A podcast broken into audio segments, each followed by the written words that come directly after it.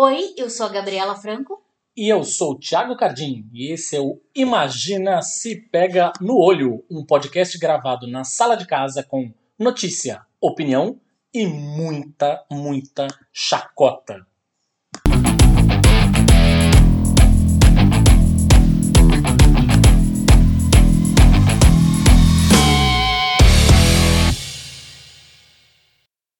Olá, bom dia, boa tarde, boa noite, onde quer que você esteja, quando quer que você esteja, se no passado, no presente, no futuro, que importa que você esteja ouvindo, imagina se pega no olho o seu podcast da família brasileira que acaba de entrar nas ondas do seu rádio.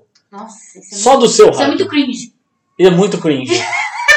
É muito cringe. seu velho. É muito cringe, é muito cringe, mas pelo menos eu tenho só dois empregos, não quatro. Tô aqui juntando todos os assuntos do Twitter na última sexta, gente. Desculpa, tá? A gente tá gravando aqui enquanto a gente tá misturando todos os assuntos. Mas enfim, vamos começando então pelo nosso giro de notícias da semana. Que começa com a CPI do coronavírus, capítulo sei lá eu qual, na real. Bom, enfim. No mais curto depoimento desde o início do funcionamento da CPI da Covid, foram 3 horas e 20 minutos, o ex-governador do Rio de Janeiro, Wilson Witzel, também conhecido como Whitney Houston, afirmou nesta quarta-feira, dia 16, aos senadores da Comissão Parlamentar de Inquérito que houve sabotagem e perseguição por parte do governo federal contra os gestores estaduais durante a pandemia. Ele também fez críticas ao governo e ao presidente Jair Bolsonaro em relação à montagem de hospitais de campanha, abertura de leitos, entrega de equipamentos, como ventiladores pulmonares, demora para a adoção do, aux- do auxílio emergencial, enfim, foi uma porradaria só. Em sua estratégia de defesa, o Witzel se valeu de frases de efeito como estamos vivendo um chavismo de extrema direita, como se ele não fosse de extrema direita, mas Não, tudo bem não, imagina. e insinuações a Bolsonaro no assassinato da vereadora Marielle Franco e do motorista Anderson Gomes. O ex-governador governador afirma, inclusive, que a perseguição contra ele pelo governo federal começou justamente quando ele mandou investigar o caso Nossa, Marielle. ele mandou. É, mandou mandou, a gente bem lembra dele lá no palanque com os caras quebrando a placa da É. Marielle, né? A gente não esqueceu não, viu, seu Wilson? dancinha quando o- os, na verdade, os, os caras são chacinados, né? Pois é. Calma aí que a gente não esqueceu também não, tá? Enfim, disse ele, o único responsável pelos 450 mil mortos que estão aí tem nome, endereço e tem que ser responsabilizado. Aqui, no Tribunal Penal Internacional, pelos fatos que praticou. Bom, errado não tá.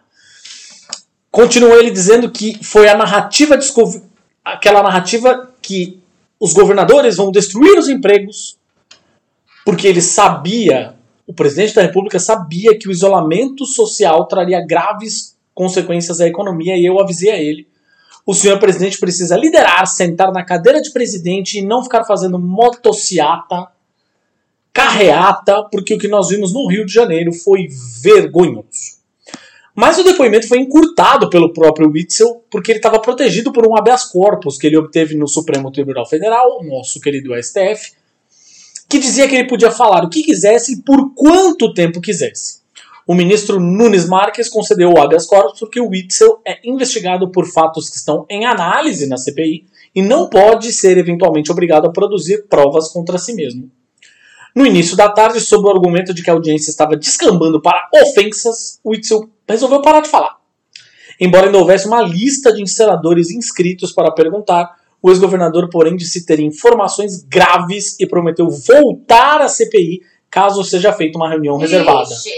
Tá, tá rolando, inclusive, uma votação a respeito desta reunião reservada acontecer ou não.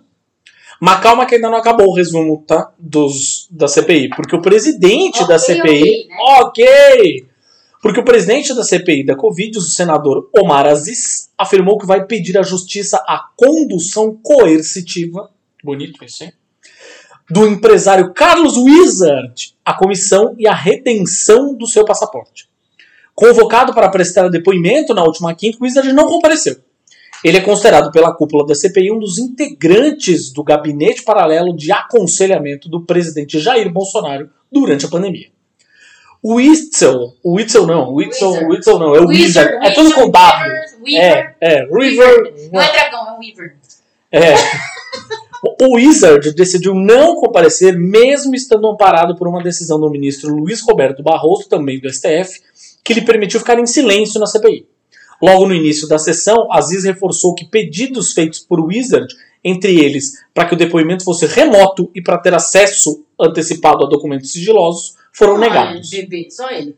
Outro depoimento marcado para essa quinta, do auditor do TCU, Alexandre Figueiredo Marques, também foi adiado para uma data ainda não definida. O Alexandre é suspeito de ter produzido um relatório falso sobre uma suposta hipernotificação dos casos de Covid no Brasil.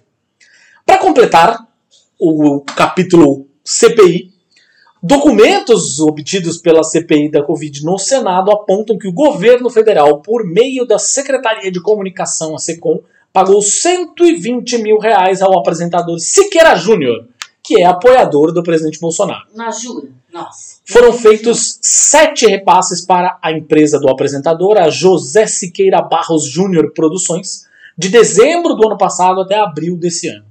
Os documentos apontam que os pagamentos foram feitos porque o Siqueira participou de sete campanhas publicitárias do governo. Vale lembrar que o Siqueira é o cara que tem um programa diário na Rede TV, onde ele já recebeu o próprio presidente, que ele já defendeu na TV uso de armas, remédios sem eficácia contra a Covid-19 e o tal do tratamento precoce, também sem comprovação científica. Em uma das campanhas, aliás, citadas nesse documento, está justamente a campanha Cuidado Precoce para a Covid-19, que indicava o tratamento logo após os primeiros sintomas, e por essa campanha o Siqueira recebeu 24 mil reais. Olha lá, mais 20 mil. É de 20 em 20, né? Pois O é. Michele recebia 20, o Siqueira Júnior mais 24. E por aí vai. O apresentador ainda ganhou mais 24 mil em uma campanha para o lançamento da cédula de 200 reais, 8 mil para uma campanha de combate ao mo- mosquito Aedes, 20 mil para uma campanha sobre riscos de exposição de crianças na internet, 20 mil para uma sobre a Semana Nacional do Trânsito e 8 mil para uma de uso consciente da água. É, mas aí as, as propagandas que esse cara faz no próprio. No próprio as é, analogias e brincadeiras entre muitas aspas que ele faz no próprio programa, dizendo que vai matar é, pessoas, maconheiro, e essas Pois coisas, é, ninguém fala nada. Pois é. Né? Tá tudo certo. Esse bobear também está sendo pago para isso. Enfim, É, vamos tá lá. E os absurdos da Fundação Palmares não param. O que já era terrível pode sempre piorar. O presidente da Fundação Palmares, Sérgio Camargo, anunciou que vai excluir metade do acervo da fundação. A a alegação é que obras são pautadas pela sexualização de crianças, bandidolatria, material de estudo das revoluções marxistas. Além disso, ele afirmou que apenas 5% dos 9 mil títulos do seu acervo cumprem missão institucional do órgão. O que seria isso? Nunca vamos saber. Quais são as missões institucionais do órgão?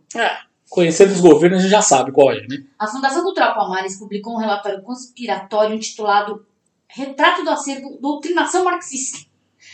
Meu, é, é uma coisa de louco. E que afirma todas as pessoas de bem ficaram chocadas em descobrir uma instituição mantida pelo dinheiro dos impostos sob pretexto de defender o negro, a briga protege e louvam um conjunto de obras pautadas pela revolução sexual, pela revo- sexualização de crianças, pela bandidolatria e por um amplo material de estudo de revoluções marxistas e das técnicas de guerrilha. Olha aí, gente, tá tudo aí, por que, que a gente não pega? Pois Os caras é. vão queimar? Vamos pegar pra nós fazer as guerrilhas. Enfim, entre os autores excluídos estão ele, Marx, Engels, um companheiro dele. Não, infelizmente não era sexual, queria muito. Chipo muito, Marx. Tipo, Talvez eles tivessem alguma coisa, nunca saberemos. Enfim, Lenin, Max Weber, Eric Hobsbawm, A.G. Wells. Gente, A.G. até o. A.G. Wells. pois é. Bem, Max Max Weber também, mas enfim. Hobsbawm, gente, era um historiador, enfim. Celso Furtado, Marco Antônio Villa. O absurdo, se não fosse pouco, ainda aumenta. Pois Sérgio Camargo exclui a, eh, inclui a exclusão de uma obra de Machadão, exatamente. Machado de Assis, na seção denominada De Serviço à Cultura. O relatório condena obras publicadas antes do acordo ortográfico de 2009. Não vai ficar pior. Olha, Hoje, quem desejar ler na Palmares, por exemplo, Papéis Avulsos de Machado de Assis, encontrará uma edição de 1938. Idade, vão combinar? Ah, pois é. A qual prestará um serviço ao estudante brasileiro, pois ele aprenderá a escrever crônica com CH, ao invés de crônica com CR, Espanha com H, em vez de Espanha com E, e anos com dois N's, em vez de anos. Em vez de anos. Gente, nossa, realmente isso daí vai derreter o cérebro do jovem. Vai, pois é. O jovem não vai É aprender muito nada. É muito cringe. É muito cringe, tem que acabar com o Machado de Assis, porque ele escreve crônica com CH. Cara, não dá, não dá. Os caras fazem um malabarismo, um malabarismo pra, pra, pra defender os próprios, os próprios interesses. Que não Se a dá. gente for defender, na verdade, aqui quem fala português, o verdadeiro, Exato, português, português Não certo. fale português, português verdadeiro, porque nosso português também é verdadeiro. Não, não é isso que eu, não é isso que eu tô falando. Tô falando se, se- a gente for depen- é, depender dessa defesa que eles estão fazendo, assim, ah, não, a nossa língua ela tem que ser falada a- a- do jeito correto, certíssimo, de acordo com o vernáculo, de acordo com, com Fina foi com a fina flor. Bom, então, basicamente, nós temos que tirar quem do governo? O próprio começa tirando o presidente da República. Que Que nem falar português direito, ele sabe falar direito, nem escrever sabe direito, aí vai pegar os filhos dele quando vão fazer os tweets lá, cheio de erro de português, e aí? O que que acontece? Eles, então, eles não. O jovem que acompanha essas pessoas no Twitter, ele não vai ser Vai ser impactado. vai ser impactado. Mas um livro que tem todo um contexto histórico, que a- o jeito que as coisas eram escritas muito tempo atrás, não, tudo bem, isso aí nós vamos tirar, porque senão você vai influenciar as pessoas. Olha, vou te contar, viu? Mas enfim, a respeito de absurdos, rolou mais esse aqui. Você deve ter visto talvez este, você deve ter visto talvez este, este caso acontecendo nas redes sociais, mas enfim, um instrutor de surf, Matheus Ribeiro, de 22 anos, morador da Maré, na zona norte do Rio, estava em sua bicicleta elétrica diante do shopping Leblon no último sábado aguardando a namorada. Pois então, o casal Tomás e Mariana se aproximou dele e eles disseram que a bicicleta do jovem era igualzinha à bicicleta da professora de dança que tinha sido roubada, da menina, da dona Mariana, né? Agora eu te dou um doce se você adivinhar qual era a cor da pele do Matheus e quais eram as cores das peles do casalzinho. Bingo! Enfim, o Matheus, que registrou um boletim de ocorrência na polícia, conta que tentou provar que a bicicleta era sua ao mostrar fotos antigas no celular com o veículo. Sem acreditar, o Tomás se aproximou e mexeu no cadeado da bicicleta do Matheus, e nesse momento ele constatou que a bicicleta não era da sua namorada. E foi esse final de vídeo com o Matheus bastante incomodado com toda a razão do mundo que viralizou nas redes sociais ao longo da semana. Ao portal UOL, o Matheus contou que comprou a bicicleta elétrica por R$ 4.500 há quatro meses. Que ele também estava aguardando a namorada que trabalha como vendedora no shopping Leblon e tinha ido a uma loja para pegar uma peça de roupa e aí ele foi abordado pelo casal. Fiquei parado em torno de 15 minutos e eles chegaram falando: Ah, essa bicicleta é minha, disse o Matheus. Após a repercussão do caso, a empresa Papelcraft foi cobrada no Instagram a tomar alguma iniciativa em relação ao Tomás, que era funcionário deles.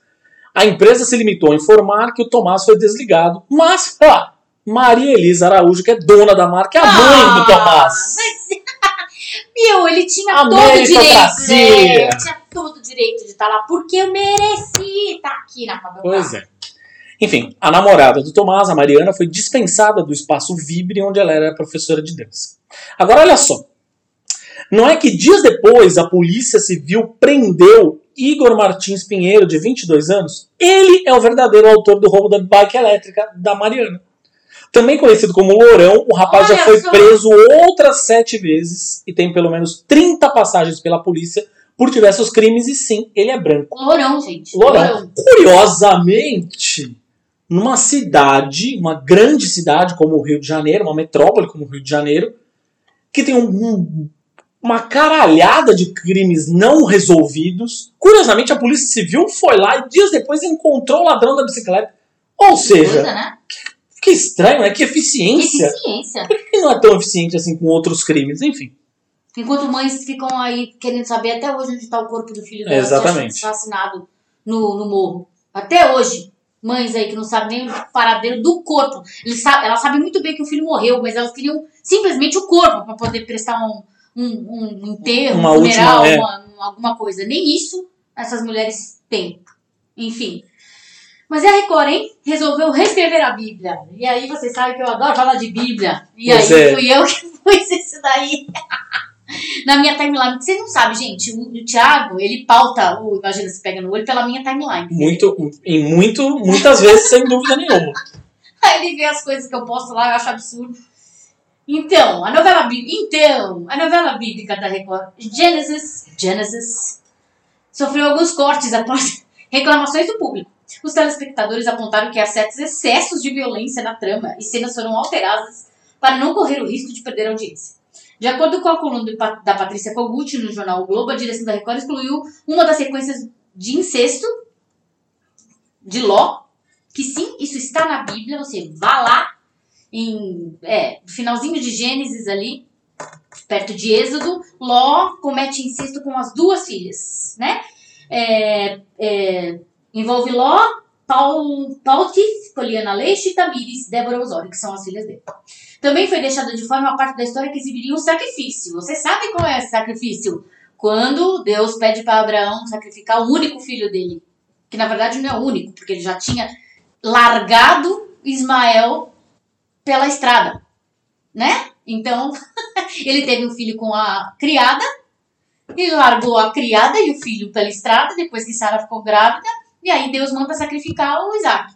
Ou seja, gente, vai ler a Bíblia. Para de tentar editar a Bíblia e pegar só as partes que vocês gostam. Não é no Deus do Velho Testamento que vocês queriam ouvir nessa caralho de Gênesis aí? Então toma o Deus do Velho Testamento, ele manda sacrificar, ele manda matar, ele manda decepar, ele manda praga, ele manda raio na cabeça. É isso aí.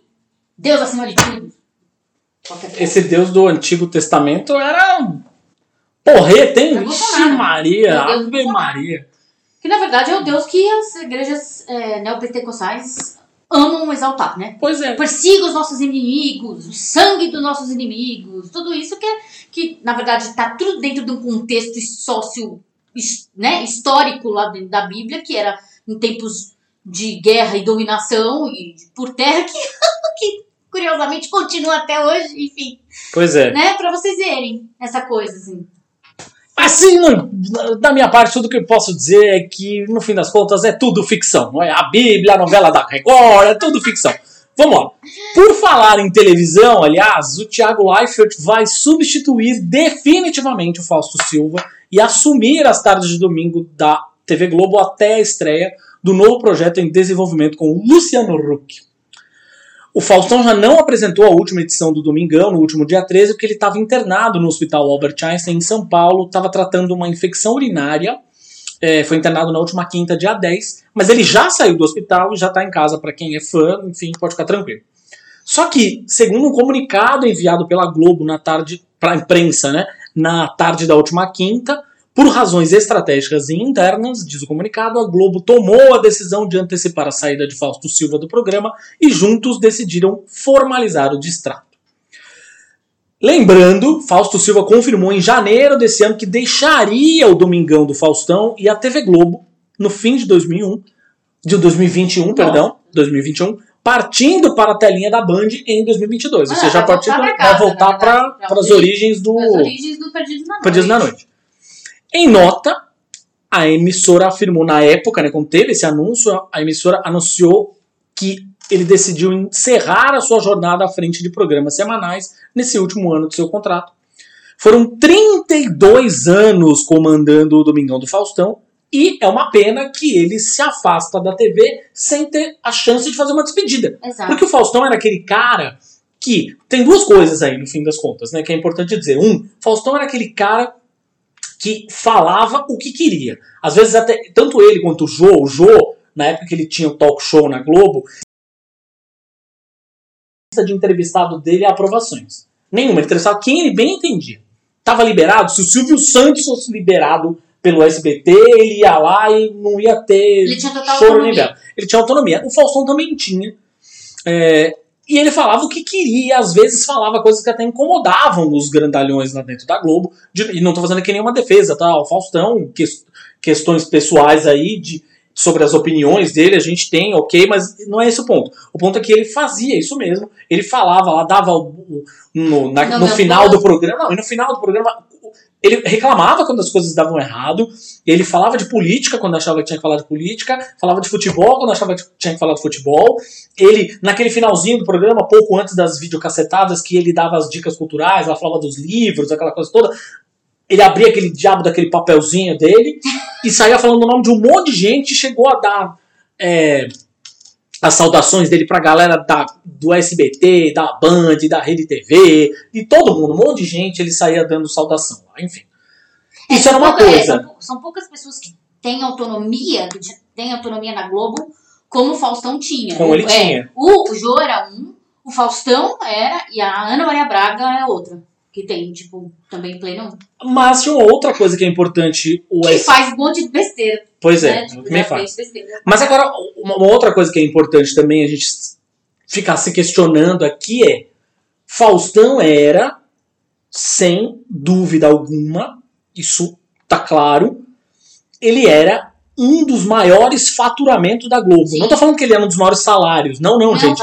Ele era um dos maiores faturamentos. O programa dele talvez fosse até o programa de maior faturamento. Acho que tá- rivalizava um pouco com o Big Brother. Inclusive com a quantidade de empresas que bancavam e patrocinavam a parada. Então, assim, vamos ver se as coisas se mantêm. O ponto é que o programa, a partir desse domingo, obviamente, vai se chamar apenas Super Dança dos Famosos. Não mais Domingão do Faustão, obviamente, né? É, numa referência ao que vinha sendo a atração principal do programa até o momento. O que a gente sabe é que o Leifert segura a bronca, pelo menos até essa competição terminar. Aí a gente vê o que vai acontecer. É, vale lembrar que Luciano Huck, nessa última semana também, que passou, no programa de entrevistas do Pedro Bial, confirmou que vai mesmo sim, é, que era né, informação de bastidores, foi confirmado, de fato ele vai mesmo ter um projeto aos domingos na Globo em 2022. Vai, e isso faz com que ele aborte de vez a aventura dele como presidenciável, Nossa, né? Aquela Glória coisa toda. Deus.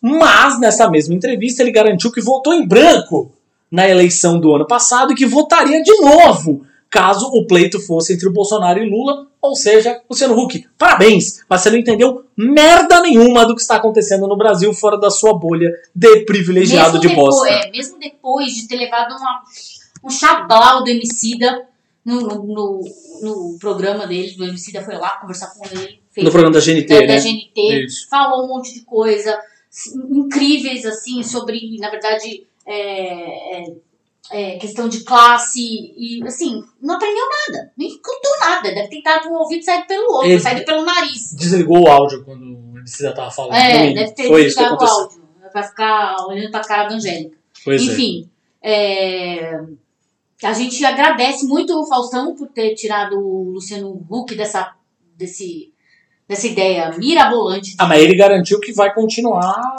dando as opiniões dele sobre política e vai continuar se. é, Não, tô falando de parar de correr a presidência. É, sim, sim, mas ele, mas ele falou que vai continuar dando as opiniões dele sobre Ele política e vai continuar, inclusive, de alguma forma sendo. é, tendo algum tipo de atuação, assim, se. se né? Não, mas pelo menos não tá concorrendo a nada, pelo amor de Deus. Pra mim, não tinha. É sair. Parabéns, olha aí, vocês que falam: olha, nós precisamos de uma terceira via, toma a sua terceira via. Essa é a sua terceira via. Não, e é outra coisa. Vai, votei em branco. Votou, votou em branco, hétero, cis, cristão. É por isso que o Brasil tá nessa merda. Pois é. Bom, gente, vamos agora a ele. Miau. O assunto da semana. Miau. Miau. Meow. Agora sim estamos gravando. Muito bem. O Skype tinha me enganado. Tinha começado aqui um negócio de gravação, mas estava tudo zerado. Eu fui enrolando um pouco para ver se eu conseguia fazer a coisa funcionar. Funcionou. Muito que bem. É, bom, depois deste miado que tivemos agora de Michelle Pfeiffer em Batman o Retorno, é, já dá para quem esteve acompanhando as, as redes sociais aí nos últimos dias, é, quem esteve aí acompanhando as questões relativas à cultura pop nos últimos dias, sabe que um assunto que dominou as rodinhas virtuais de conversa foi a revelação de um dos produtores da série animada da Arlequina, que lembremos é uma série adulta, É ótimo. tá? ótima, inclusive, as duas primeiras temporadas são ótimas. É uma série adulta produzida para o HBO Max. É, um dos produtores disse que a, a DC vetou uma cena que eles tinham programado para a terceira temporada. Que sugeria. Que sugeria um, uma, um momento de sexo oral do Batman na Mulher Gato. E aí a justificativa foi que é, super-heróis não fazem isso, porque afinal de contas isso é para vender bonequinhos, os personagens existem para vender bonequinho, blá blá blá blá blá blá. Bom, já começa por aí, volto a reforçar que a série da Arlequina é uma série voltada para o público adulto. Se as crianças que compram bonequinhos estavam ali assistindo esta série, tá errado já. Começa por aí. Exato. Ponto um. Ponto dois o adulto, que pode muito bem querer comprar bonequinhos também, por que não? Tudo bem. Que está assistindo uma série adulta, portanto, vê uma sugestão de cena de sexo e se incomoda, temos um problema aí também, né? Com o adulto, no Com caso. o adulto, no Vai caso. Uma terapia. Pois é, enfim. e outra coisa que eu acho que também temos um problema é essa frase. Tipo, ah, heróis são feitos pra vender bonequinhos. Gente, então o que justifica 80, 90 anos de comics aí, quer dizer que isso foi só para vender bonequinho. Pois é. Vamos já entrar nesse mérito, mas quisemos, portanto, trazer o assunto sexo nos quadrinhos para a discussão do nosso assunto da semana do Imagina Pega no Olho. E a gente trouxe aqui uma convidada muito especial, que é a quadrinista Chairinha Arais. Olá! Chairinha Arais. Arais, oh meu Deus do céu! Inferno! R's aí. Troquei os R's, é. São muitos R's no seu nome, inclusive, viu? Oi, oi, gente, tudo bem? Eu já tô acostumada com errar em meu sobrenome. Nossa, e na verdade não foi, foi eu, eu engoli o R, é muito R pra gente pronunciar a língua entorta. Por falar em língua, enfim. É... Então a gente vai falar sobre o bate-oral. Pois é. Chain, seja muito bem-vinda. Obrigada, obrigada pelo convite. A gente gosta, ambos, o casal, gostamos muito do seu trabalho, além de você, obviamente, pessoa física, que é uma pessoa incrível, é, a gente gosta muito do seu trabalho também. Obrigada, obrigada, fico feliz. Pois é, tem até prefácio meu no trabalho dela, olha só, caso vocês não saibam. Pois é, então, na verdade, olha só, isso é uma coisa importante. A gente já, já fez, inclusive, quadrinhos numa pegada mais erótica, e é isso que eu queria entender um pouco de você, assim. É, primeiro, a gente obviamente vai, vai, vai ampliar essa conversa, né? Mas primeiro eu queria entender de você, assim, o que, que você achou dessa história toda ao longo da semana aí? Enfim, que, que fez os meios nerds, geeks, como diabos as pessoas queiram chamar, entrarem em burburinho, entrarem em ebulição essa semana? Olha, eu vou fazer um, um paralelo com o meu trabalho, que eu acho que, que eu vou conseguir expor bem como eu me senti, né? Eu faço quadrinhos e, como você citou, eu fiz quadrinhos eróticos, faço quadrinhos eróticos, já lancei Red mais 18, lancei um artbook erótico. Porém, entretanto, eu também faço quadrinhos infantis, juvenis, para todas as idades, para todos os gostos. Eu lancei agora no meio do ano Crisálida, que é um infanto juvenil e tal. E, e eu sempre pensei que eu fazer erótico não me impede de criar outras histórias. Uhum. E, e aí, quando eu vejo isso do Batman, não, porque ele é feito para vender bonequinho, então ele não pode fazer oral, eu fico, mas como assim, sabe?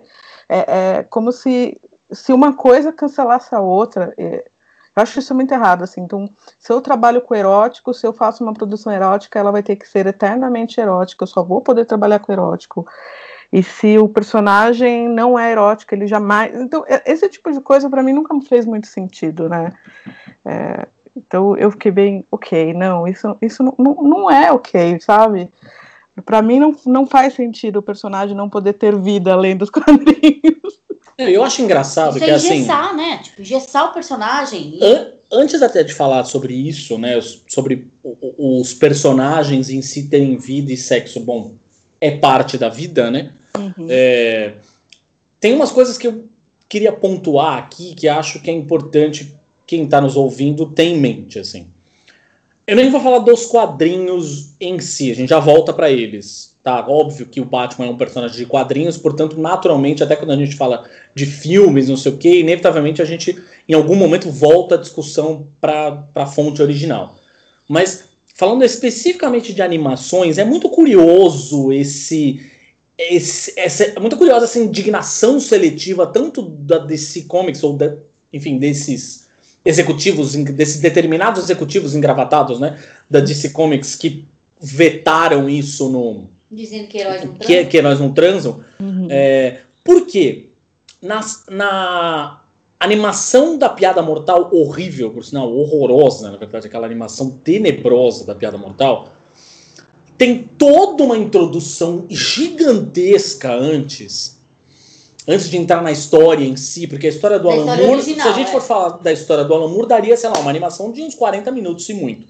Para dar uma pelo menos uma hora e meia de filme, eles fizeram todo um preâmbulo gigantesco que é horroroso inútil. de ruim, inútil e horroroso, ele é mal executado, assim, a história é horrível, não sei o que, mas tem lá uma cena na qual o que a Batgirl e o Batman transam. O que, uhum. o que é o que é, é absurdo, porque a, o Batman é regula de, de idade praticamente ao comissário Gordon, tá mais para a idade do comissário Gordon do que a idade da, da, da Batgirl. Então gera uma coisa meio que pedofilia ali. É, meio, é coisa, bem esquisito. Uma assim. coisa meio pedófila, até porque a Batgirl cresceu vendo Batman, tipo, sendo o, o companheiro do pai dela, né? Tipo, o tio Batman, praticamente, assim, uma coisa assim. A relação que ela tinha com o Batman era uma relação de um amigo do meu pai. É bem esquisito. É bem então fica uma coisa é... muito. Um incesto aí. Então. É, praticamente um incesto, porque é tio dela, como se fosse o tio dela. E outra coisa também que eu gostaria de deixar pontual aqui é. Quadrinhos, não venham com essa de que heróis não transam, não, porque ao longo de todos esses anos que eu leio quadrinhos, desde meus 8 anos de idade e já tô aí com 45, eu já vi, já cansei de ver é, sugestões de cenas mais quentes, não, tão, não explícitas, obviamente, mas a sugestão de que havia ali um, um que houve ali um ato sexual em muitos quadrinhos, muitos, tanto da DC quanto da Marvel, entendeu? E nos 952 tem, tem cenas quentíssimas do Batman com a Mulher Gato, onde mostram vários quadrinhos com, com roupas espalhadas, com os dois na cama. Então, assim. Mas isso é uma coisa. Eu tava falando especificamente da animação, só voltando ao que eu tava falando, então, que eu acho importante. Um, porque eles se incomodaram com a animação da Arlequina. Um, a, a, a, Piada Mortal. Outro, o filme da Arlequina, filme animado, né? Tô falando um filme uhum. animado, que era o Batman e a Arlequina. É, que esse é bonzinho até, não é ruim não. Tá? A animação nem é de todo ruim. É, como parte dessas muitas animações que a DC lança direto pra, da Warner, DC, né, lança direto para o mercado de home video. Mas tem uma, essa animação da Arlequina em particular, Batman e a Arlequina, tem uma cena de sexo entre o Asa Noturna e a Arlequina inclusive. É Óbvio, não estou falando aí, não é uma em nenhum, nenhum caso, assim como não seria no caso da, da série animação, é. da animação da Lequina, do seria sexo oral, seria sexo explícito. Ninguém tá falando que é pornografia, vai mostrar a pessoa de perna aberta, o caralho. Não é isso, gente. Não ia ser isso. Mas, enfim. Qual que é a diferença? E é isso, essa outra coisa que eu queria trazer aqui, até porque eu tenho duas. até porque eu tenho duas mulheres, a Chairinha e a Gabi aqui, eu quero que vocês comentem.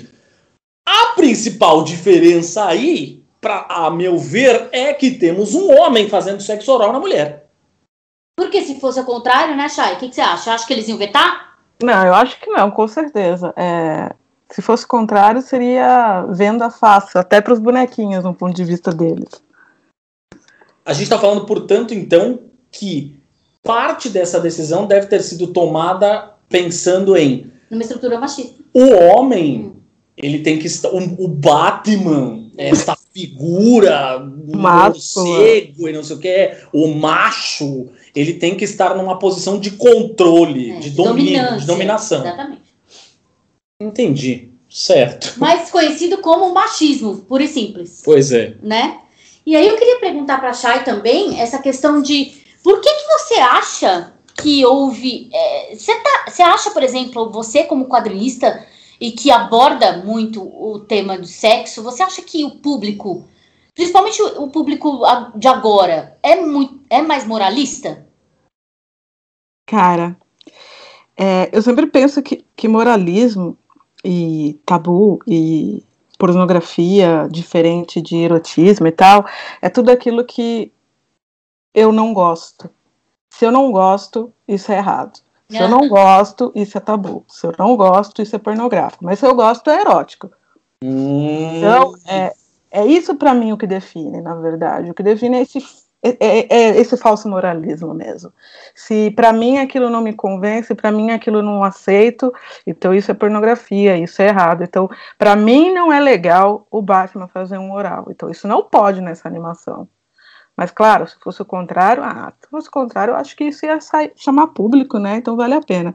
Então é bem isso, sabe? O, o que para mim não me compete não é legal ter, não é legal fazer.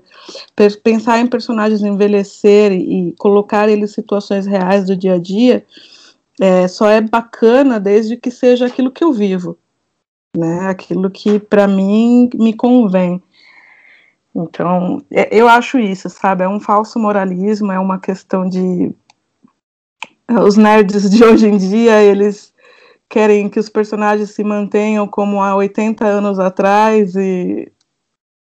No resgate de uma pureza que, que ninguém é. vive mais. Não, jamais. Nunca viveram. Exato.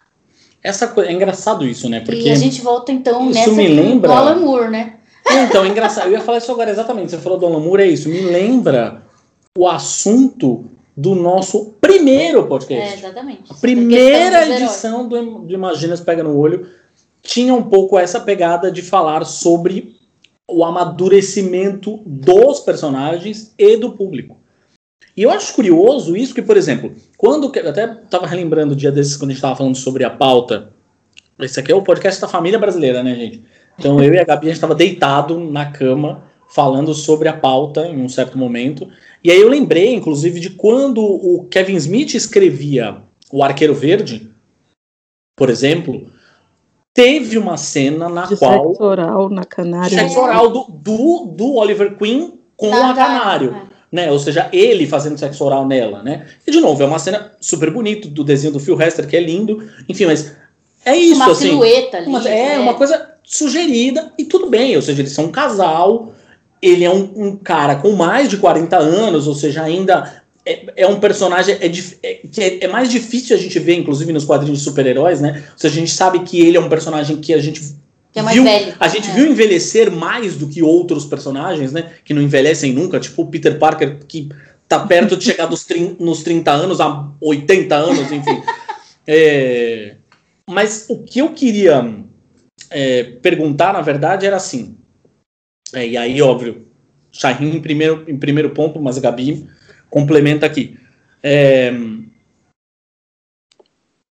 o sexo, neste caso em particular, assim, acaba sendo só um pequeno reflexo. Porque, por que, que a gente está falando nisso, na verdade? Né? Assim, quando gente- por que, que a Gabi levantou a questão até dos fãs serem moralistas? Assim? Porque este assunto, quando ele bombou nas redes sociais na última semana, é, muitas estrelas Hollywood se manifestaram. O próprio Val Kilmer, que interpretou o Batman no Batman Eternamente, tirou um sarro. É, a, a Kaylee Cuoco, que faz a voz da Arlequina na série, nessa série que foi vetada, enfim, ela também fez um- um- uma postagem bem humorada, não sei o quê, cutucando, tirando sarro. Ih, O ó, Zack Snyder, vejam só, Snyder, o né? próprio Zack Snyder postou apenas totalmente uma foto, um, um- desenho, aliás, do Batman fazendo sexo no- oral uma na Mulher fanart, é, Gato uma fanart. e dizendo que é canon. Vocês falando que é canon. Exatamente, foi só assim, Canon. Tipo, É isso. se vocês não imaginam essa cena, cara, Ela vocês leram Batman a vida toda, né? E, e- mas o- por que, que eu tô perguntando isso? Por que, que eu tô levando nessa bola? Porque, além deles, os fãs também comentaram muito, evidentemente, e muitos fãs na pegada de, ah, é isso mesmo, meu. História de super-herói, não é pra misturar as coisas, tal, não sei o quê. Numa, numa pegada, como a Gabi tava falando, super puritana.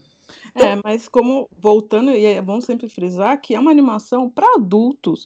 Eles vivem coisas de adultos, né? E, e se tem violência, se tem estupro, Exato, tem é isso que eu tô falando. droga, A gente sempre faz essa- esse paralelo da violência com o sexo, né? A violência pode. Arrancar a cabeça, é, expor as entranhas, sei lá, qualquer merda tipo pode, é tudo bem. Agora Mas o sexo não. É isso, sabe? É, é, eu fico muito revolta com isso, né? A gente faz filmes e séries com violência extrema, com sangue, tripa e estupro e pai mata filho e, e, a gente vê isso no jornal, nem precisa ir para ficção, né? A gente liga a televisão, vem centenas de notícias horríveis, mas aí falar sobre sexo como algo natural, como algo saudável, como algo que que deve ser ensinado nas escolas, não, não, não vamos fazer isso, não pode fazer isso. E isso eu acho, para mim é incabível, sabe? É, as pessoas querem camuflar algo tão natural por um puritanismo que não faz sentido, por, por essa moral, sabe? Como eu falei, é, não, eu não gosto, eu não quero, eu não me sinto confortável, então isso é errado ao invés de tentar entender por que você não gosta, por que Exato. você se sente constrangido, o que que te afeta.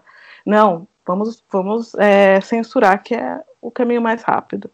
É, o velho, é a velha receita de você, na verdade, é, combater os sintomas e não a, a doença em si, né? Então, ao invés de você ir até a raiz do que te incomoda, de você parar e pensar, caraca, por que eu fico incomodado com sexo? Uhum. E não, tipo, né? E, ah, não, então tudo que for sexo eu odeio. E tem que tirar, porque só Jesus salva e aquela coisa. E a gente sabe que existe uma castração muito grande dessas pessoas, né? É, principalmente do, do, público, grande público, infelizmente, grande público que é, é fã de quadrinhos, que são os incels, né? Sim. Os incels Sim. são isso. Os incels são os, os, machos brancos, cis, hétero, que não conseguem namorar, não conseguem fazer sexo. E aí eles culpam quem? Eles culpam as mulheres. Ou a sociedade por conta disso. Eles se revoltam com a sociedade. E não, e não param para pensar se o problema tá neles. Neles mesmos. Né? E aí a gente vê a naturalização desse comportamento, né, Chay? Ah, a gente vê isso não como não só na ficção, né? A gente vê isso nas escolas, tendo esses debates eternos de se deve ou não falar sobre sexo nas escolas. E aí os pais, não, não pode, você não pode falar sobre sexo com meu filho. Gente, é, é, é um desserviço isso, sabe? E a gente cresce se tornando essas pessoas, porque a gente não conversa sobre sexo. Porque a gente vê dos nossos pais falando, não, ninguém vai conversar sobre sexo, isso é feio. Um professor não vai explicar isso pro meu filho. E aí você cria um incel da vida dentro da sua própria casa. Exato. Esse cara, então, era justamente isso, é aí que eu queria chegar, justamente. Que é essa pessoa que, lendo esses quadrinhos, e aí tô falando, de novo, nesse primeiro momento aqui, a gente tá falando de quadrinhos de super-heróis, mas vamos ampliar para quadrinhos como um todo, tá? Mas neste primeiro momento, assim. Eu tô falando... até saindo de quadrinho, né, gente? Desculpa. Hã? Eu tô até saindo de quadrinho, eu já tô levando para os problemas de escola, problema da vida. Mas tá ótimo, é isso mesmo. É isso mesmo.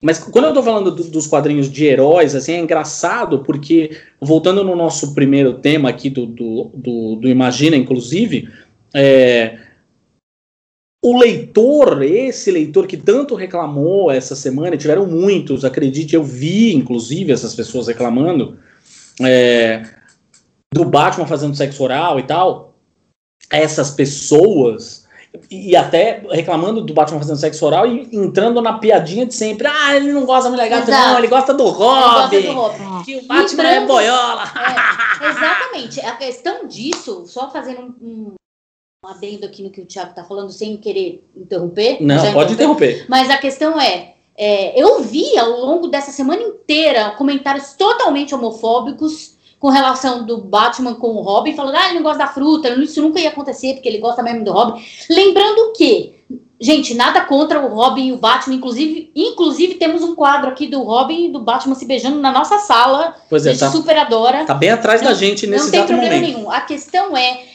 justamente essa postura homofóbica quanto a esse casal, esse provável casal. Lembrando que esse, a sugestão desse casal ser um casal é, homoafetivo veio do Frederic Verden, que foi o cara que escreveu Sedução, é, dos Inocentes. O, o, o, Sedução dos Inocentes, que foi um livro que barrou, que censurou os quadrinhos dos anos 50, na época do marcatismo, e criou o, o Comic Code. Tá? Então, lembrando desse cara, que era um cara extremamente homofóbico, que perseguiu os quadrinhos. Então, ele levantou essa hipótese justamente para demonizar os quadrinhos. Então, não é uma coisa saudável de se evocar nesse sentido. Assim como eu não acho, complementando o pensamento, eu não acho saudável também que a gente passe a ler os quadrinhos, e, e aí vale tanto para quadrinhos de super-heróis quanto para qualquer gênero que seja seriado, né? Ou seja, não seja aquela coisa com começo, meio e fim, mas aquele que você acompanha ao longo de muito tempo. Eu acho que não faz nenhum sentido eu ler um personagem e não um não querer enxergar outras camadas da vida dele, Exato. inclusive a vida pessoal, isso é um ponto. Mas dois, como a própria Sharon falou, não enxergar o, o amadurecimento desse personagem. E um três, você me passa, é, passa pelo fato de ele ter um relacionamento. O 3 seria também não assistir uma série ou um, uma animação, ou o que for, com o intuito de que as coisas aconteçam apenas da forma que eu quero. Ultimamente está tendo essa moda, né? Eu sei fazer melhor que o desenhista, então eu vou lá e desenho. Eu sei fazer um roteiro melhor que o roteirista, Neil Gaiman que o diga, coitado. Então eu vou lá e vou escrever melhor que ele. E as pessoas estão levando isso muito a sério. É, eu quero que o Batman seja deste jeito, e se não for deste jeito, não vou assistir mais, vou boicotar, vou fazer melhor para mim tá, tá, saindo muito do, do, do, que deveria ser você assistir uma série, ler um livro e conhecer aquele mundo, sabe? Eu não quero mais conhecer aquele mundo, eu quero controlar aquele mundo. Exato. Eu quero impor o meu mundo, né? Sim, do meu jeito. É, então isso é, nossa, isso é um reflexo. A gente tá, gente, a gente tá é, deixando essa, essa meio que concentrando essa discussão nos quadrinhos de heróis, justamente porque o público dos quadrinhos de heróis e os heróis em si, nessa questão, são problemáticos nessa questão. Né? Mas assim, é, nós, somos a, nós somos colecionadores de quadrinhos, estudiosos de quadrinhos, leitores de quadrinhos, e assim, o quadrinho não é só quadrinho de herói.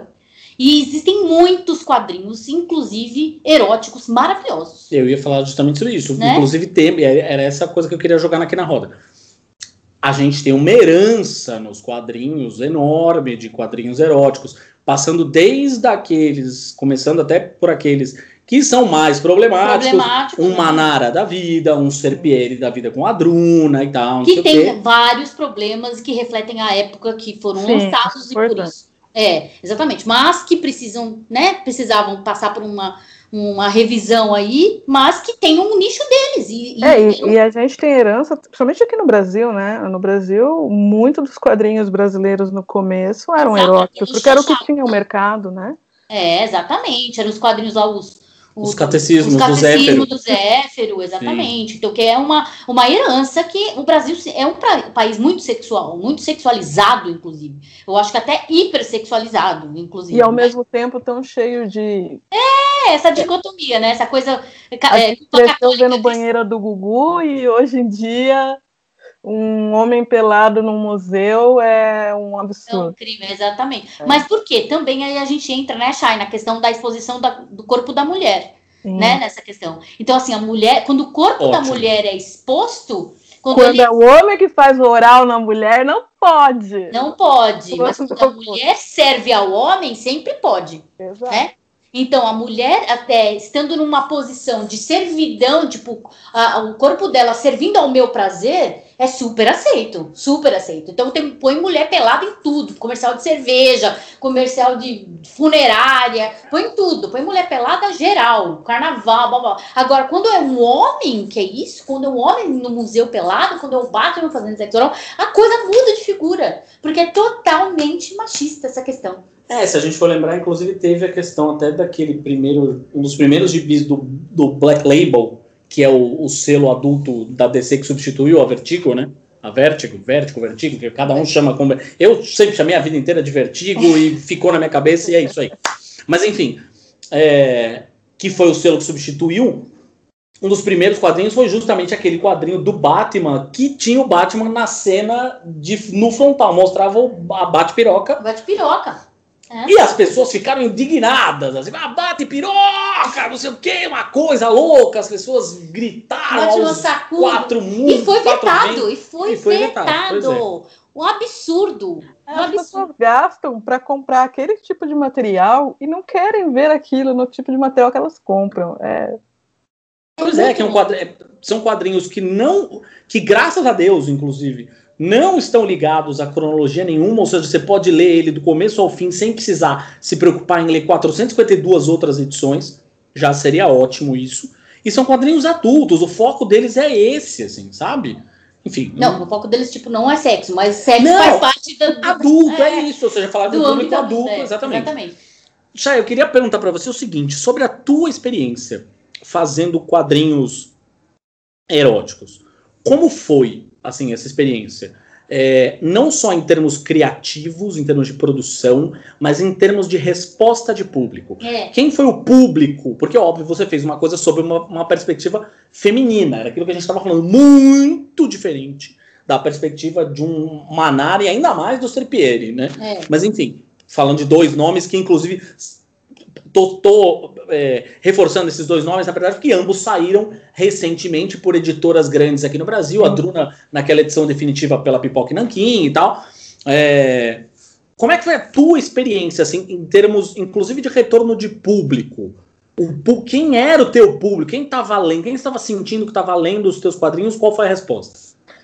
Bom, voltando até um pouquinho do como eu comecei o programa falando que eu não faço só erótico, né? Eu trabalho com claro, claro, vários claro. tipos. Então, eu inicialmente fiquei com um receio que eu acho que todo mundo acaba tendo. Nossa, será que isso vai afetar meu público? Né? Hoje em dia, fazendo quadrinho erótico e ao mesmo tempo lanço uma webcomic infantil, por exemplo, né? Então eu, eu, sempre fiquei com esse receio no começo, mas ao mesmo tempo eu sempre me questionei qual era o, o papel da arte na minha vida. E se, se em algum momento eu não pudesse expor o que eu quero, o que eu sinto, ou as minhas ideias, eu acho que perderia 80% do, do papel da arte na minha vida. Então eu me coloquei muito isso. Não, eu vou fazer. Vamos ver o que, que vai dar. Eu já desenhava muitas ilustrações. Minhas mulheres, elas sempre foram hum, muito bonitas, mas ao mesmo tempo muito reais. Eu acho que isso que torna elas tão bonitas. Eu sempre gostei de desenhar corpos muito reais, é, mulheres o mais claro. O meu traço não é um traço realista, mas dentro do meu traço o pegar um pouco de realidade de corpos, de, de pessoas diferentes e tudo mais. Mas eu sempre gostei de colocar isso como algo bonito, no sentido que uh, as mulheres reais são bonitas. A gente não precisa ter só Barbie, né? Então eu sempre gostei de, de erotizar dentro da minha visão de erótico os desenhos que eu fazia. E eram ilustrações diversas.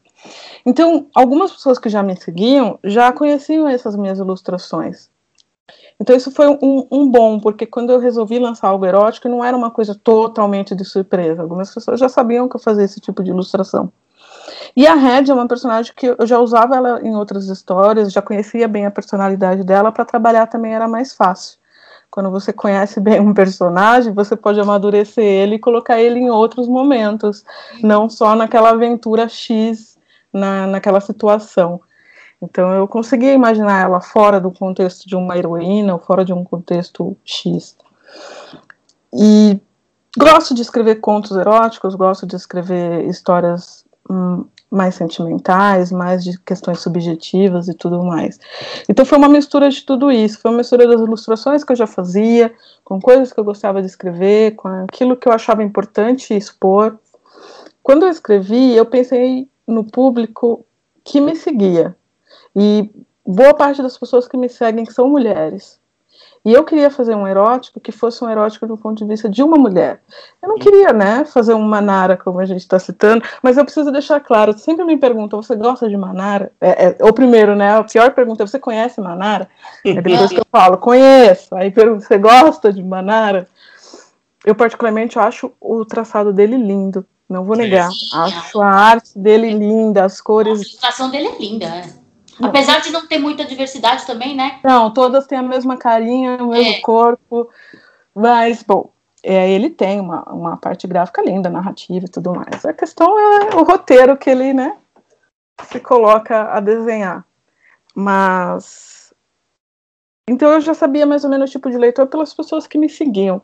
Só que eu tive uma surpresa muito grande quando lancei Red pelo feedbacks que eu recebi, né? Que eu sempre falo que é a melhor parte, porque se as pessoas soubessem o quanto um feedback é importante para quem produz, elas não teriam vergonha de mandar.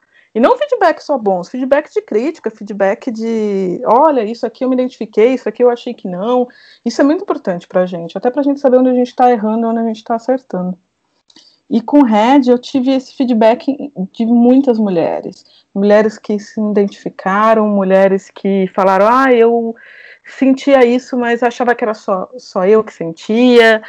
É, e a gente sabe que quando a gente se identifica com algo e percebe que outras pessoas também se identificam com aquilo, é muito mais fácil de lidar com seus sentimentos do que quando a gente acha que está sozinha no mundo. Uhum. Então, para mim foi muito importante. E os quadrinhos têm esse poder, né, Chay? Sim, tem. E, e, é isso que eu queria. Eu queria poder falar sobre sexo como ele é, como uma coisa natural, como algo que todo mundo faz, ou quase todo mundo faz, e se não faz, uhum. deveria ser por opção e não por outros motivos. Exato, porque existem os assexuados aí, é, e sentem prazer de uma outra forma. Sim, então. É, mas deveria ser algo que conversado naturalmente, sentido naturalmente, discutido naturalmente, para que pudesse ser respeitado. Então, hoje em dia eu escrevo outros contos, planejo talvez fazer outras histórias no futuro, quando sobrar tempo, eu preciso de dias de 48 horas. Mas é, era isso, sabe? É, a minha ideia sempre foi essa, falar sobre sexo como algo natural, como deveria ser. Pelo menos eu vejo dessa forma. E é, e é curioso assim que a gente vive, da mesma forma que a gente vive um momento é, em que a gente vê um fortalecimento do quadrinho nacional. É importante até que a gente diga, por exemplo, que toda semana aqui a gente dá uma. Até no final do programa a gente tem as dicas culturais, né? E inevitavelmente, assim, a gente fala de quadrinhos gringos, mas fala muito de quadrinhos nacionais. Crisálida, por exemplo, foi a nossa dica de duas semanas atrás, acho, se eu não me engano. A gente falou, porque a gente apoiou no Catarse, inclusive, então a gente falou aqui. É, a gente até falou que o, o Crisálida talvez é um pouco da cristalização do Shire Inverso, né? É, com vários personagens seus. É, mas. Uma definição, gostei. Mas o que é engraçado é que a gente vive um momento que é um momento que a gente tem muito quadrinho nacional, tem uma efervescência, na verdade, né, de produção de quadrinhos nacionais, inclusive um pouco impulsionada justamente por essa coisa do catarse, né, do financiamento coletivo, não necessariamente ter a dependência de uma editora ou talvez ter a garantia, se eu estou trabalhando com uma editora de pequeno porte, de médio porte, tenho pelo menos a garantia de que as coisas vão acontecer de fato, né, com o financiamento coletivo. E tem muitas mulheres que já produziam e agora estão podendo ter a chance de mostrar mais a cara, né? Ou seja, de poder mostrar mais o trabalho que fazem. E aí, além do seu trabalho, por exemplo, a gente pode citar, sei lá, quando a gente está falando de, de é, sexo nos quadrinhos, sei lá, o Gibi de Menininha, o trabalho que a Germana vem fazendo lá com o Menage, por exemplo, que é aquela revista mensal, é, bimestral ou trimestral, enfim, que ela tá fazendo aquela revistinha pequenininha que ela tá fazendo junto com o, o laudo, laudo e com o e com o Marcate, ou seja, tem Love Love, tem exatamente, o que, o que não faltam são nomes na real, mas o que eu acho interessante aí é que são muitas perspectivas de sexo. São mulheres, são todas mulheres, mas se você for ler os quadrinhos de cada uma delas, inclusive o seu, são perspectivas sobre sexo muito diferentes, o que é muito legal também. Exato, porque cada pessoa tem uma percepção, e é isso E é muito legal. Mas todas, de qualquer forma, fora justamente desse olhar heteronormativo bizarro e você gente... sabe como a gente fala pouco de sexo? Porque até quando você está citando agora, você falou de uma forma assim, nossa, porque cada mulher fala de um jeito diferente. Aí a Gabi falou, é, porque cada um tem sua perspectiva. E é isso. E aí, por não falarmos sobre sexo, que não sabemos que cada um tem uma perspectiva. Porque sempre, mesma, porque sempre o mesmo homem fala sobre sexo. Exato. E aí fica sempre o mesmo ponto de vista. E aí as pessoas esquecem de perceber que existem diversos pontos de vista, que o sexo pode ser é, aproveitado de diversas formas, que não tem uma forma errada, desde que todo mundo esteja de acordo, é, não tem uma forma errada, uma certa. Não é isso, sabe? Eu acho que o sexo é uma coisa é, como comer, como dormir. Cada um dorme de um jeito. Você dorme de lado, você dorme de bruxo, cada um come de um jeito, uma vegetariana, outro não. E a mesma coisa a questão do sexo, só que as pessoas não conversam, elas têm vergonha, elas, elas têm receio de admitir que gostam de coisas. E às vezes elas passam uma vida infeliz justamente por não ter admitido ou ter tido coragem de, de, de falar sobre aquilo, de buscar aquilo. Ah, eu, eu acho isso tão errado, as pessoas deixam de ser felizes, sabe? Exato. Elas se, elas se, elas se podam, né? Elas se castram, elas se põem dentro de uma redoma, sempre visando serem aceitas, e aí mal sabem elas que elas, né? Tipo, estão se castrando, estão deixando de viver. E, e aí, aí, algumas gente... viram os incels e. É, junto outras, justamente, porque, porque na verdade ela fica revoltada da outra pessoa viver a liberdade que ela queria estar tá vivendo. Uhum. Né? Então, isso assim, isso na psicologia é, é o que a gente chama de, de projeção, né? Você projeta no outro a raiva porque você queria estar tá vivendo, você queria estar tá fazendo o que o outro está fazendo. Você queria ter essa liberdade, você queria ter esse despojamento, essa coragem. Aquele diretor, tem. Gabi, queria era fazer um oral na mulher gato. É. e não pôde. Então também não, vou deixar o baixo. Ou pedir pra mulher vestir um catsuit lá, né? E ele de Batman. E ele de Batman. E ele de é. Batman, olha aí. E aí a gente volta, eu queria só voltar naquela questão do que a gente falou do Alan Moore, e só contextualizar, porque muita gente talvez não saiba do que a gente estava falando, mas o nosso querido Mago Transcendental, que eu amo de paixão, e eu sei que ele tem várias falhas, e ele mesmo já, já já admitiu, já admitiu essas é. falhas, essa questão né, nas obras dele, tanto é que parou de escrever bastante tempo aí. É, mas o próprio Alan Moore, ele toca nessa questão de que ele parou e ele não quer mais escrever sobre heróis, porque eles acham os heróis infantis. Eles acham que os heróis não não evoluem. Eles acham que os heróis eles não são, eles não passam pela evolução da maturidade, né? Então eles ficam congelado sempre num episódio, num, num, numa cápsula de tempo que remete à, à infância, que remete à pureza, que remete à adolescência, que é isso que, esse, que, os, que os nerdola, que a gente chama de hoje de nerdola, que o cara que fala, ai não, porque ah, colocaram a xirra de adolescente e destruiu a minha infância. Acabou a minha infância. Acabou a minha infância. É, exatamente, são esses, esses nerdolas que estão presos nessa bolha de tempo aí que o Alan Moore cutucou e falou: não, não quero mais fazer isso, eu não quero. Eu, eu gosto de personagens tridimensionais, que envelhecem, que questionam a vida, que, que, né, que são adultos, gente. Então, aí é, vou, deixa eu só pegar esse gancho. Quando a gente fala também de heróis que alguém em algum momento, seja um editor, seja um editor-chefe, um publisher, enfim, whatever, ou mesmo um roteirista, vem com essa ideia de vou fazer, portanto, um personagem amadurecer e envelhecer, é geralmente vai pro lado sombrio. É. Aí aquele personagem fica dark, aquele personagem fica é, sorumbático, violento, não sei o que, blá, blá. E as suas histórias, quando tratam de sexo, geralmente falam de estupro. E era isso que eu queria, era essa conversa que eu queria trazer para vocês aqui. Ou seja, é, o quanto, na verdade, para alguns autores, e aí a gente inclui inclusive o próprio Alan Moore né, nessa conversa, né? É, o quanto alguns autores ainda insistem em a única menção a sexo que eles têm é justamente o estupro e como um recurso narrativo para dizer que a pessoa é, aquele recurso. É, exatamente, a pessoa Ajudou se tornou forte, se tornou. Né? Ou foi o Salvador e tal. É. Exatamente. É engraçado, né? Ultimamente a gente. Não que a gente não tivesse, né? Mas eu tô vendo uma crescente nessa de séries de super-heróis, animações e tudo mais com temática adulta, né? A gente teve a série do The Boys, a gente teve agora Invencíveis, né? Animação. Invencível. É, e tudo mais. Mas mesmo quando a, a coisa é feita para o adulto, a temática ainda continua nessa infantilidade, né? De, do estupro, da violência exagerada. É, é muito difícil fugir disso, né?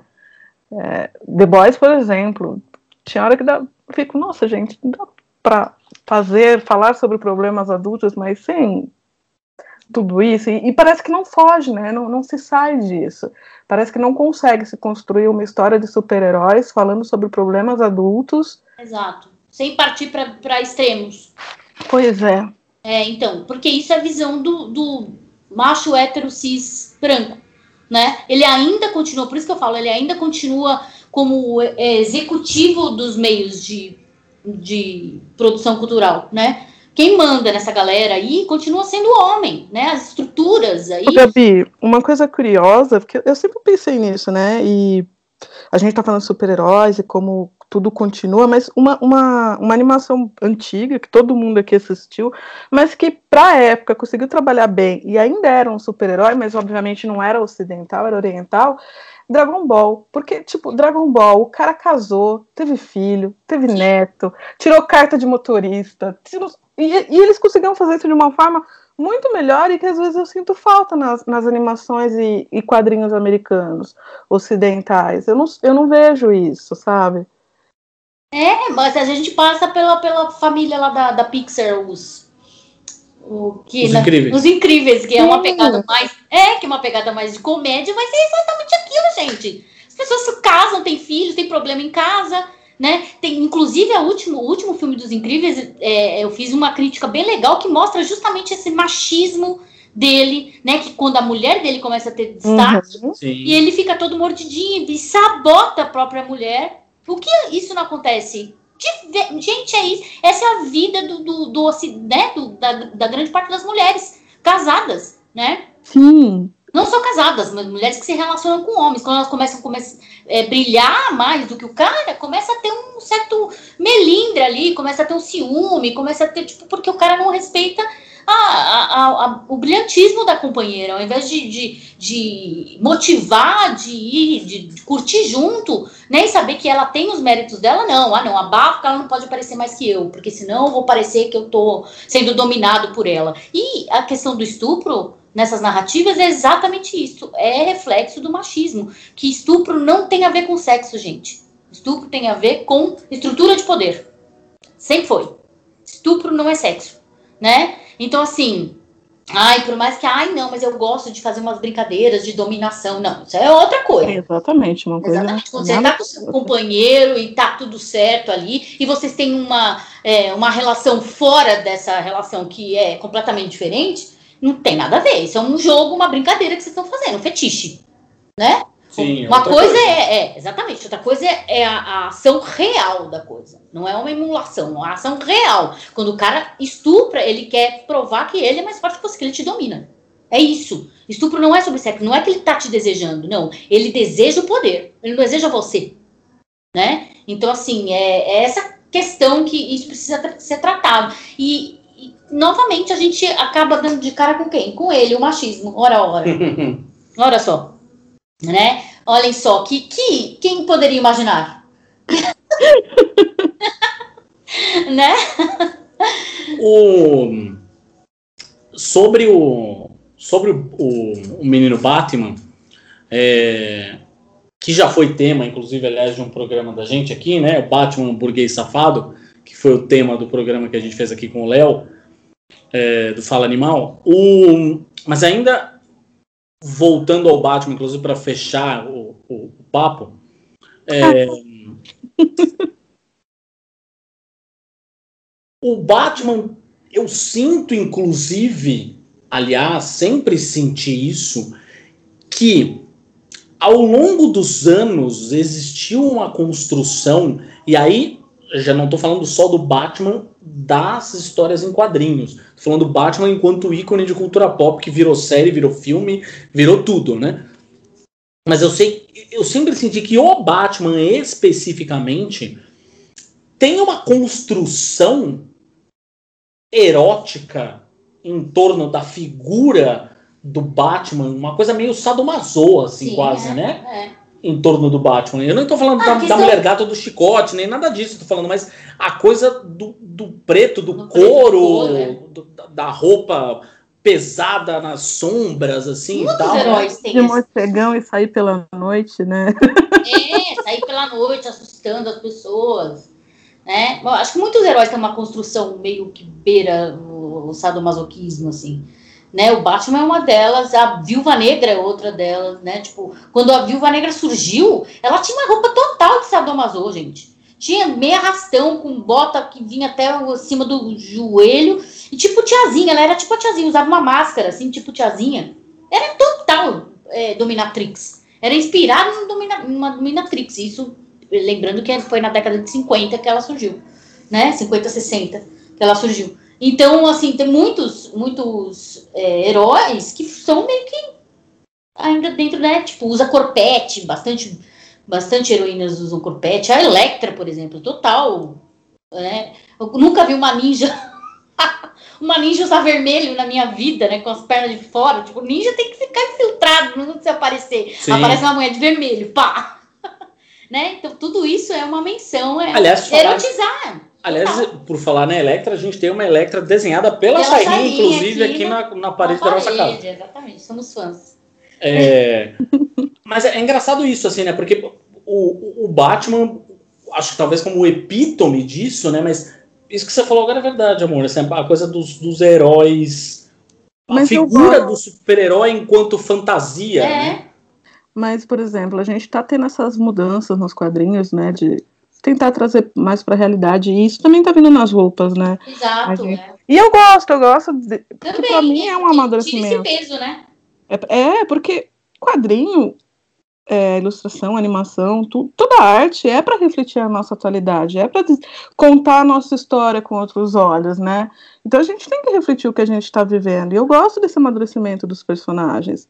Então, é, voltando a, até a, a, base da nossa conversa, quando boicotam um personagem de fazer sexo com alguém, eu fico, nossa, gente, mas era uma oportunidade tão legal para para colocar uma vivência num personagem diferente, sabe? E, e, ainda, e ainda mais o tipo de sexo.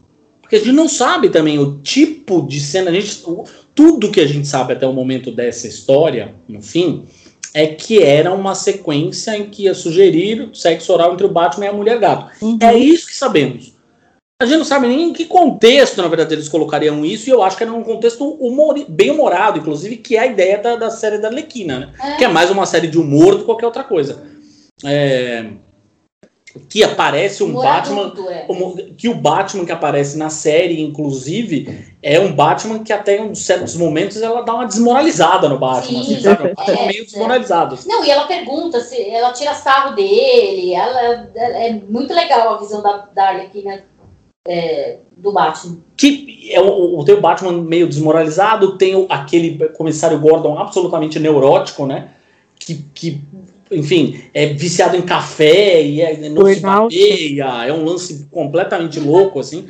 É, e a série da Arlequine, inclusive, está encaminhada, portanto, para uma coisa que é o relacionamento dela com a Era Venenosa, né? Ou seja, é, o, o, final da última temporada mostra isso, as duas juntas já e tal.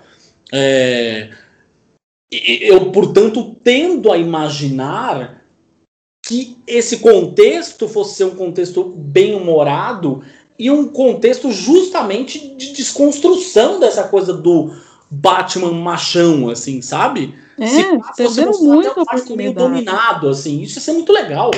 Muito. É, é, isso que a gente. Você acha que é isso que a gente precisa, Chay? Eu acho, viu? Eu acho que toda mulher precisa de um morcegão.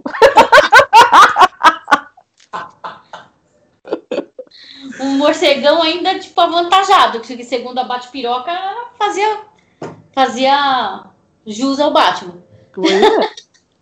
Toda mulher precisa. Eu acho, que, é, eu acho que. É, toda mulher que gosta desse tipo Exato. de. eu acho que o que a gente precisa justamente é isso que uma coisa que a Chay falou. Acho que para fechar, eu queria que ela falasse justamente o que, o que ela falaria para os leitores dela que viessem criticar esse tipo de coisa? Tipo, amigo, senta aqui. O que, que você falaria? Vamos procurar uma terapia. Vamos rever nossos próprios conceitos, o que está pegando, o que está te fazendo mal, por que, que isso te incomoda, porque se isso te incomoda, tem algum motivo. Não era para incomodar, então está incomodando, vamos tentar descobrir o que é que está fazendo. E é sério isso, né, gente? É. Eu acho que sexo faz parte de saúde, né? Então as pessoas têm que se cuidar. Elas têm que parar com esses medos que elas têm e procurar ajuda quando elas não estão dentro do que deveriam estar ali, sabe? É, quando eu falo não estão dentro do que deveriam estar, é achando que o Batman e a mulher gato fazer sexo é errado. Isso não é uma coisa saudável, gente. Então. Exato. É, exatamente. É, sexo é uma função humana, gente, tá? Não sei se já te explicaram isso, pelo menos na escola existe. Você nasceu fruto de um ato sexual, né? Então, assim, existe sim uma superestimação do sexo?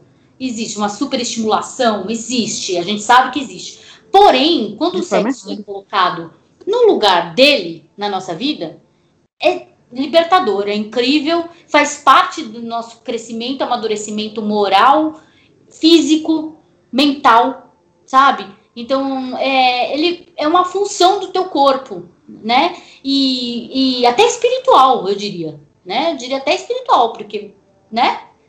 Bancando a, a, a coach, né, gente? Se se a gente se conhecesse, gastasse um pouquinho mais de tempo se conhecendo, as coisas seriam muito melhores nesse mundo, né? Exato. Então faz parte, aceitar. Batman trans, o super-herói, se ele tem filha porque transou em algum momento. Exato. Tem que saber isso. Então vamos parar com esse moralismo, né? Tipo, é, ninguém tá falando aqui que, tipo, o Batman vai virar um quadrinho erótico. Pode até virar, sim. Seria bom. Né? Tô falando, mas na série que ele estava falando, que é uma coisa que é sequencial, que tem tudo, não é isso que vai se transformar. Porém, aqui fica aqui a ideia de ser para lançar um, um, uma graphic novel erótica do, do Batman com a Mulher Gato, que vai ter uma saída. Vai ter, opa. Vai. De preferência escrito por uma mulher, né? Exato, de preferência escrito por uma mulher. Uma gay Simone. Dá pra gay Simone. Ela faz. Ela vai gostar bem. Chay, a gente queria agradecer demais a sua presença nesse papo aqui. Eu que agradeço, obrigada pelo convite, gente. A, a gente queria te pedir para fazer o seu, seu jabá. jabá, onde as pessoas te encontram, onde encontram suas obras, enfim.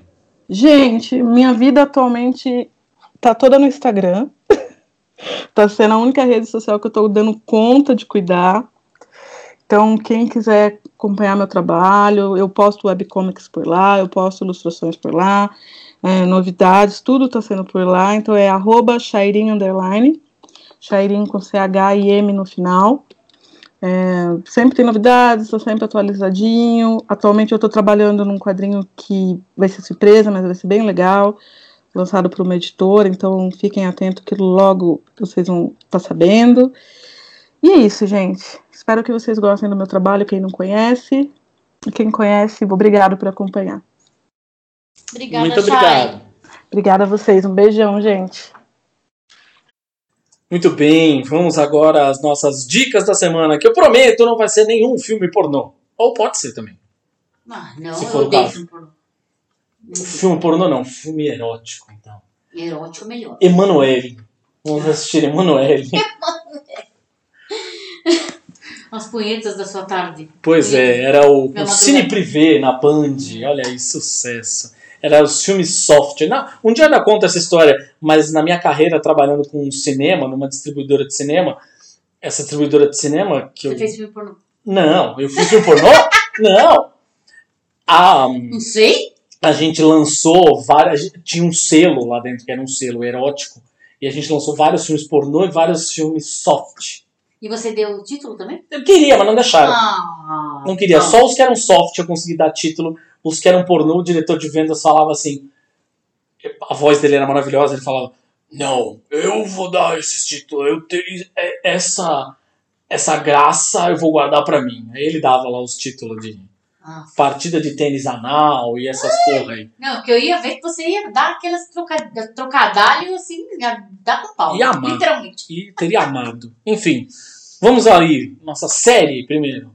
Então, há muito tempo eu já queria assistir essa série, mas era uma das que fica na cabeça e eu sempre esquecia de assistir, né? Que na verdade é sobre um assunto que eu amo, que é dança, e é uma, uma série meio que biográfica sobre o Bob Fosse e a Gwen Verdon, que foi a esposa dele, a segunda, a terceira esposa dele e última, né? Porque esse homem rodou mais que peão da casa própria. É isso. Enfim, é uma minissérie biográfica é, criada por Le- Levinson e Thomas Cale, que tem como Bob Fosse o Sam Rockwell e a Michelle Williams, incrível. Incrível, como aquela. a Michelle Ela tá maravilhosa Tá mesmo. incrível nessa, nessa minissérie. Como a Gwen Verdon, né? Que era dançarina do Bob Fosse. E a conta ainda, ainda teve. Teve. Teve participação da filha deles, a Nicole Fosse Hum, sim, é né, verdade. que ela participou como, na verdade, consultora da série. E ainda teve o Lin, nosso querido Lin Manuel Miranda. Hum, na que verdade, ele é um dos produtores é um dos executivos. produtores executivos Ele da aparece, faz uma pontinha série. lá Ele na faz uma série. pontinha. É uma série maravilhosa que fala sobre Bob Fosse, que não era uma pessoa fácil, era uma pessoa genial, era um coreógrafo incrível. O Bob Fosse, para quem não sabe, foi o cara que fez a maioria das coreografias das peças da Broadway na década de 60, 70 barra 80, tá? Ele É. foi o grande coreógrafo da Broadway. Ele coreografou Chorus Line, ele coreografou Cabaré. Se você já ouviu falar do filme Cabaré, que deu o Oscar para Liza Minnelli, o, a coreografia é do Bob Fosse. É, que mais? Chicago. Não Sweet esse Charity, né? Sweet Charity, que é Charity Meu Amor em português, acho. É, que é uma, também uma, uma peça da Broadway. É, fez é, Damn Yankees, fez um monte de, de coisa de peças da Broadway, mas as mais conhecidas foram Chicago e Cabaré, né? Que a galera conhece pra caramba. O filme é, Chicago foi baseado na peça do Bob Fosse. Eu amei, na, na verdade, a, a interpretação da Michelle. Eu amo o Sam Rockwell, ele é um baita de um ator incrível. Tudo que ele faz, eu adoro. Desde que ele fez a. a aquela 18th Mile lá, que é do. Ai, que é da prisão do moço que. que ai, eu esqueci como chama em português. Oh, meu Deus do céu. Vamos que é lá. com o Tom Hanks. que Em tempo real, é A Espera de um Milagre. A Espera de um Milagre. Green Mile. Exatamente. Green Mile. The Green? Mile, isso. É, Green Mile. Desde que ele fez A Espera de um Milagre, que ele era um dos condenados lá, que, meu, incrível, fiquei fascinada. Michael Clark Duncan, maravilhoso. E, e aí eu fui acompanhando a, a carreira do Sam Rockwell, ele sempre é ótimo, tudo que ele faz. E a Michelle Williams é incrível, né? Ela, ela tá tão incrível nesse papel que ela mudou até a voz dela. Nossa, sim. A voz dela tá igual a da Gwen Verdon. É incrível. Ela, e ela dança também. A gente viu que ela dança como a Gwen Verdon dançava. Foi uma das grandes coreógrafas, é, dançarinas da Broadway. É, ela tem números de dança lá que ela faz. E aí tem a controversa vida do Bob Fosse, que era um cara que, na verdade, tinha vários problemas com mulheres. Ele simplesmente comia todas as mulheres que apareciam na frente dele. Dava em cima de mulheres que não queriam dar pra ele. Ainda coagia. É, ele usava muito, na É. verdade, da coisa do, do poder do dele poder enquanto diretor, né? é. Ah, não, você não quer dar pra mim, então você não vai fazer parte do, do, do corpo de dança, uma- umas coisas assim, escrotíssimas. Escrotíssimas. Mas o vício dele em, em, em remédios, ele tinha, ele tinha vício em alguns relaxantes musculares, cetonal, essas coisas aí, porque, assim, quem, é, quem dança, eu dancei grande parte da minha vida e ainda pretendo dançar o que me resta dela, logo que essa merda dessa quarentena acabar, é, sabe que, tipo, a gente toma relaxante muscular o tempo inteiro, porque o corpo dói mesmo. Tipo, dói muito. O corpo dói de tanto, tanto esforço que você faz, né, pra dançar. E você mexe todos os músculos do corpo. Mas eu acho que ele meio que exagerou nesse, nesse vício aí, nesse, entre aspas, vício de relaxante muscular e a coisa degringolou. Mas enfim, é uma, é uma série incrível, eu amei. E menções honrosas para o Sam Rockwell e a Michelle Williams. Aí, filme, a gente assistiu aqui em família, o Invocação do Mal 3. Sim, Pois é. casal. Por falar em casal, É, o casal Warren. o casal né? Warren, que é o casal dos caça-fantasmas, praticamente, né?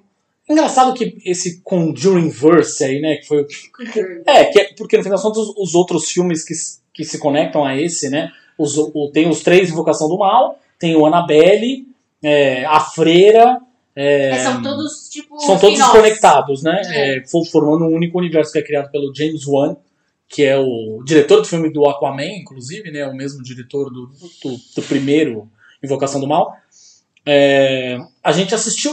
Eu não desgosto, não, desses filmes. Do, do- tem, tem uma galera que gosta de terror, nosso amigo Marcos Brolha, que você vê aqui, inclusive, É, que inclusive fez, gravou com a gente episódio sobre terror. sobre terror é. e tal. Eles não são, talvez, as pessoas que gostam mais, assim, do- dos filmes, mas eu até gosto, assim. Eu acho que o filme funciona. Esse filme em particular funciona bem até. É, o filme, na verdade, que a gente. É, é- é- na verdade, eu entendo eles não gostarem porque é uma questão meio previsível, né? Você sabe mais ou menos. É, é. é. Não é aquela coisa que te surpreende. Como Ele alguns tem- filmes, tipo eu- Hereditário. Ah, é, não. Não é esse filme. Gente, não é esse filme de terror. Não é Hereditário, A Bruxa, Midsommar. Não é. É outra coisa. O Farol.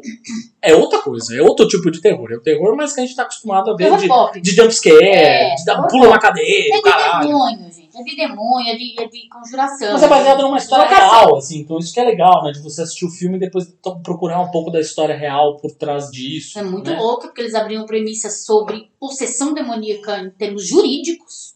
Isso foi, o caso foi, É, é, o caso foi a, a, a tribunal, porque é, esse, se você quiser procurar, até tá, tá na internet, então não considera como spoiler, mas um cara do, do filme, dos acusados do filme, mata, é, comete um, um assassinato horroroso. E depois ele alega que ele foi possuído por um demônio. E aí o, o casal Warren lá é chamado justamente para entender se ele foi possuído ou não, identificar essa possessão, porque ele está sendo acusado e ele vai pro corredor da morte. E se, e se ele não provar que ele foi acusado, ele vai morrer. Enfim. Então eles têm que levantar essas provas. Agora, como que você levanta uma prova?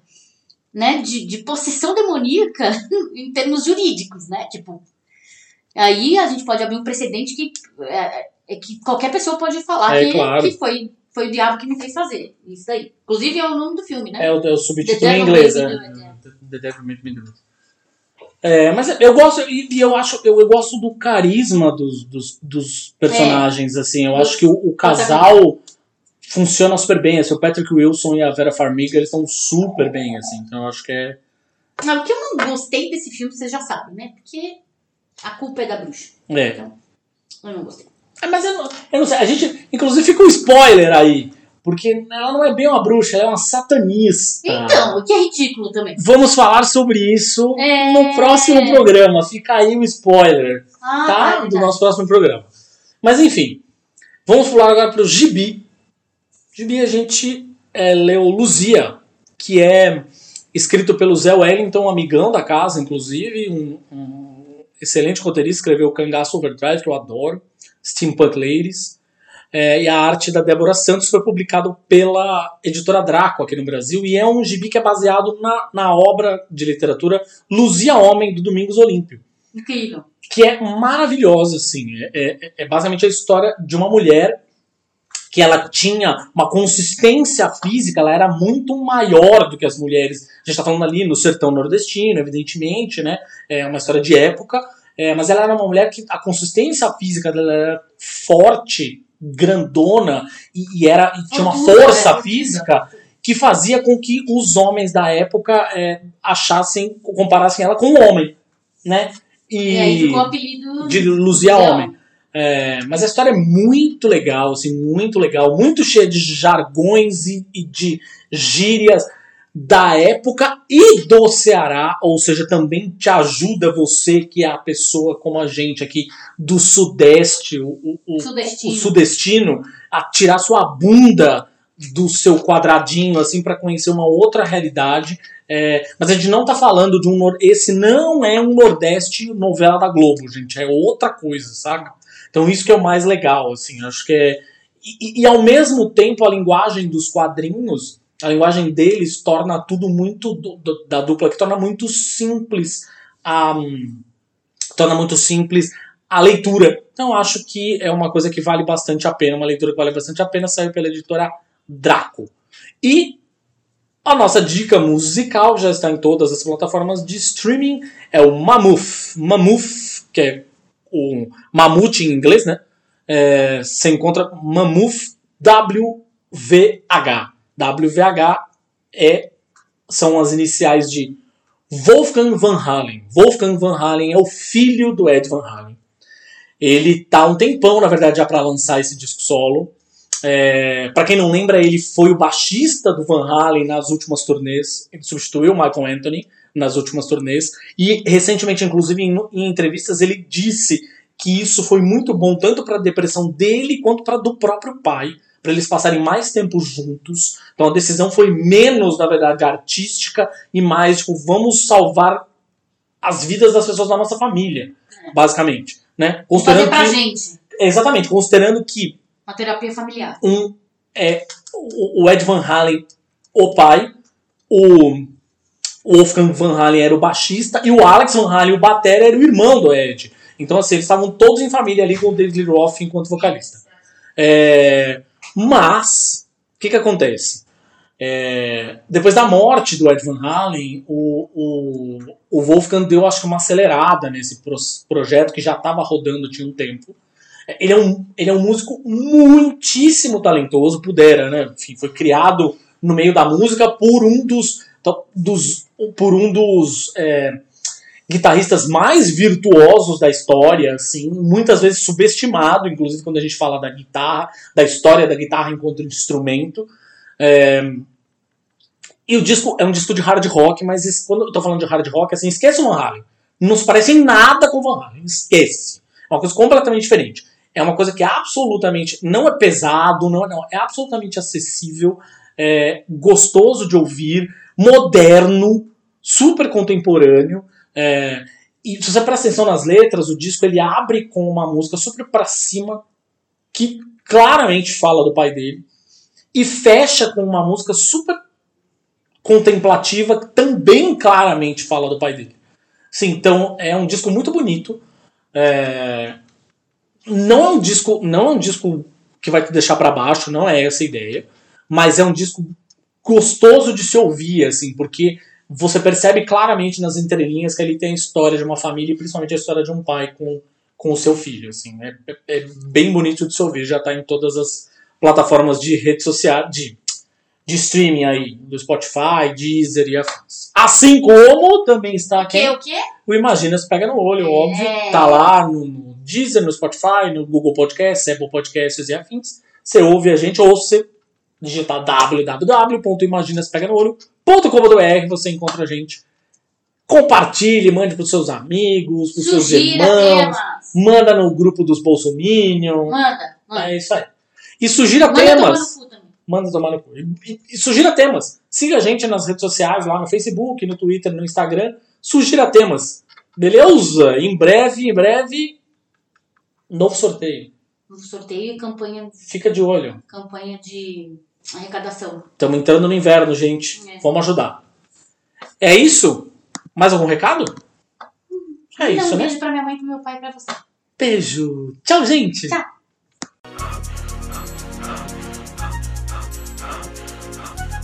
Ah! Imagina se pega no olho.